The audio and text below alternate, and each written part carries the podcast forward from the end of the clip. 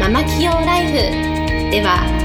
10年間数億円の会社の経理経営に携わり沖縄で2店舗のバーを経営しカウンセラー瞑想トレーナーとしても活躍している白間ゆりえがママでも一人の女性として楽しみ自分の人生を自由に生きるためのメソッドをお伝えしていきます。それでは今回の番組をお楽しみください。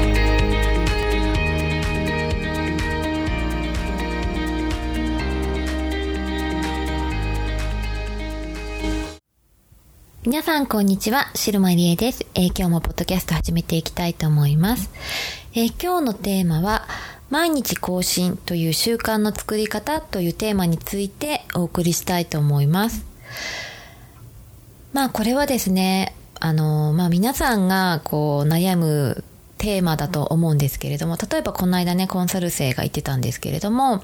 もう毎日毎日こう、頑張ってね、ブログを更新し続けているんだけれども、まあなかなかこう結果が出ないから、目に見えた結果が出ないから、本当にこう、毎日こうやるというね、習慣、書くという習慣がすごく大変なんだっていうふうに言われてたんですね。でもう本当に毎日こうやり続ける習慣をね自分のその人生の中に取り入れるっていうことは本当大変だと思うんですね。でこれは私も今ちょうど2月からですね、えー、ポッドキャストの音声の他に、えー、LINE アットの方で毎朝朝8時に、まあ、2分ぐらいの音声をこう配信しているんですね。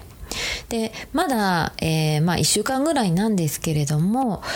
でもその、まあ、毎日こうやり続けるっていうことをね決めたので今挑戦しているんですけれどもあの習慣の作り方にはまあポイントがあると思っていて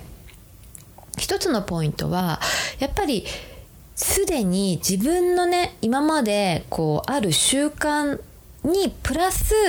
その今度は新しい習慣自分が挑戦したい習慣を身につけることがすごく大事になってくると私は思うんですね。えー、例えば、えー、私を例に挙げますと、まあ、2年間週1回ですけれども金曜の7時に、えー、夜7時ですねに、えー、皆さんにポッドキャストを配信するっていうのを2年間続けてきたわけですよね。でこれって今までの、まあ、自分のね習慣としてある程度身についていたんですね。だけれども今度は週1どころじゃなくて毎日こう音声を取るというね習慣を今新しい習慣を今自分の中にこう取り入れてるんですね。でも今までこう音声をこう週1回だったけれども配信してきたおかげでプラスその毎日をやるんだけれどもその今まで自分のある習慣にプラスして新しい習慣を身につけているからなんとなくそのまあやり続けること、まあ、大変なんだけれどもでもやり続けられる、えー、環境っていうかねそういう習慣をこう、えー、作っていると思うんですね。でまあ、いろんな習慣の作り方ってあると思うんですけれどももう本当に最初のね1分が私は大事だと思うんですね例えばブログをね書こうとか音声配信しようって思った時にそう思った時もうすぐその環境を作るっていうことがすごく大事になるんですね。でこれはどういうことかっていうとブログ書こうと思っているのに例えば、えー、パソコンがね手元になかったとかなんだろうなただ頭の中で考えてそれで思考だけで終わってそれを言葉にして文字にしなかったらやっぱブログって書けないじゃないですか。なんかそれで終わっちゃったとかね。その最初の1分をいかにこう行動するかが私は大事。その習慣をこうあのー、し続ける毎日やり続ける秘訣なんじゃないのかなって思うんですね。で2つ目はやっぱりその習慣をやり続ける環境を整えるっていうことはすごく大事になると思います。例えばブログを毎日加工音声配信しようと思っているのに目の前にねこうテレビがあったらテレビを見ちゃう習慣にこう負けちゃって書き続けられなくなっちゃうわけじゃないですか。例えば、まあ、私は家にいるとねもう本当家事とかもう目の前の家のことにすごく気をとらわれてブログも音声も本当や取れないので。まあ、外に出る車の中にこもるとかね音声取る時はね特に。なんかそういう自分の環境をとにかく整えるんですよ、うん、そうすることで毎日やり続けられると思うんですね。であとは視覚的に自分の目でこう見るようにするんですね。例えばメモ帳だったり、まあ、カレンダーだったりをちゃんと用意してブログ書いた日を丸つける音声配信した日を丸つけるとかねこれは何でもそうだと思うんだけれども自分のやり続けたい毎日やり続けたい習慣をやったかどうかをちゃんと視覚的情報を脳に与えるっていうこともすごく大事だと思うんですね。であと一番すごく、えー、大事な考え方になるんですけれどもやっぱり1%習慣をこう続けるよりも 0%, 100%白黒どちらかではなくって1%でもいいから点数は低くてもいいからやり続けるっていうことなんです。それってどういうことかっていうと例えばこう発信しようと思って完璧な文章をね書こうと思ったらああできないなんかな今日書けないと思ってやめちゃう人多いじゃないですか。たった1行たった2行たった3行でいいんですね。自分の気持ちをこう1行書くだけ。それをやり続ける。最初はハードルを低くすることってすごく大事だと思うんですね。なんかハードル高めにやっちゃうと絶対に完璧に文章を書こうとかね完璧に何かをしようと思うと絶対私はやり続けられないと思うんですね。でこの音声も私は全然本当に話すのも下手だし全然完璧ではないんだけれどもでも自分の中でこう皆さんに自分が思ったことそれから感じたことそれから皆さんが役立つ情報をこう与えようっていうもうその自分のえビーイングのもとあり方のもとに配信しているので、まあ、なんとかやり続けられているんですね。うんなのでとにかくめちゃくちゃ、え簡単にして、えやりすぎないってことですね。ハードルを上げないってことです。で本当にやらないよりやった方が本当明らかにこう結果は出るし10点でいいんですね。みなんかこう100点を狙おうとする100%を狙おうとするんじゃなくって10点でも20点でもいいからとにかくこうやってみるっていうことを、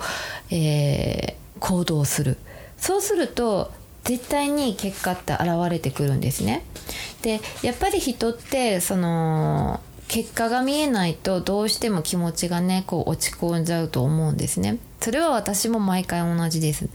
もう記事書いても音声とってもなんかこう何の反応もなくこう過ごしているとあなんか意味ないかなってね毎回思う時もあるんだけれどもやめようかなって思う時も本当にあるんだけれども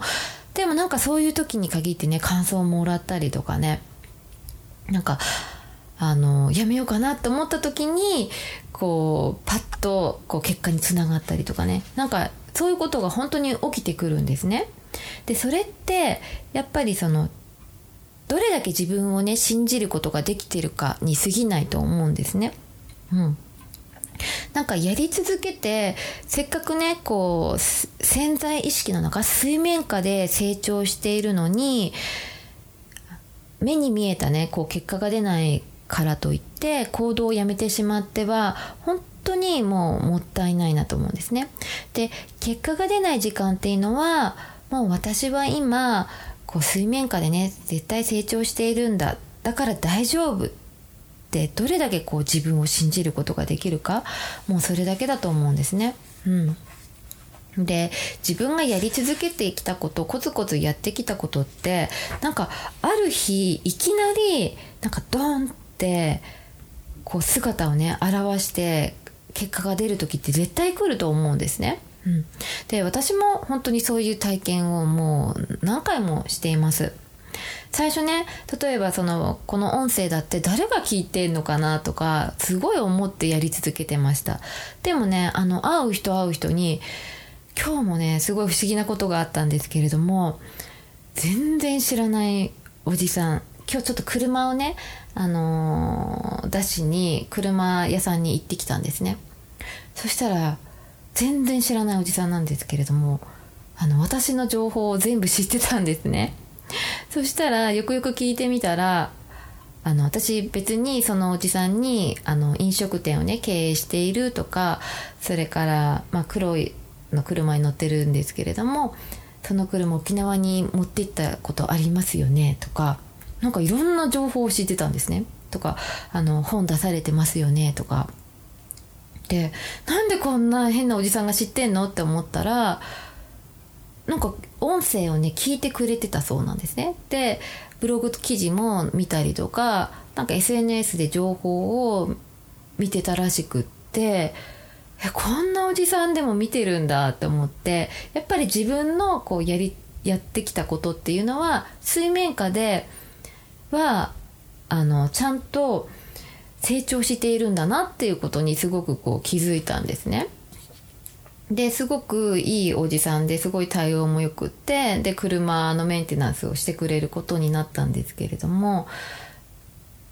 まあ何が言いたいかっていうとやっぱりその毎日のコツコツした積み重ねは絶対に自分を裏切らないっていうことですね。うん、なんかそれがきっとねあの目に見える時こう水面下に上がってきた時絶対に爆発的にドーンと自分の人生がね変わる時って絶対来ると思うのであの自分を信じて、えー、やり続けてみてください。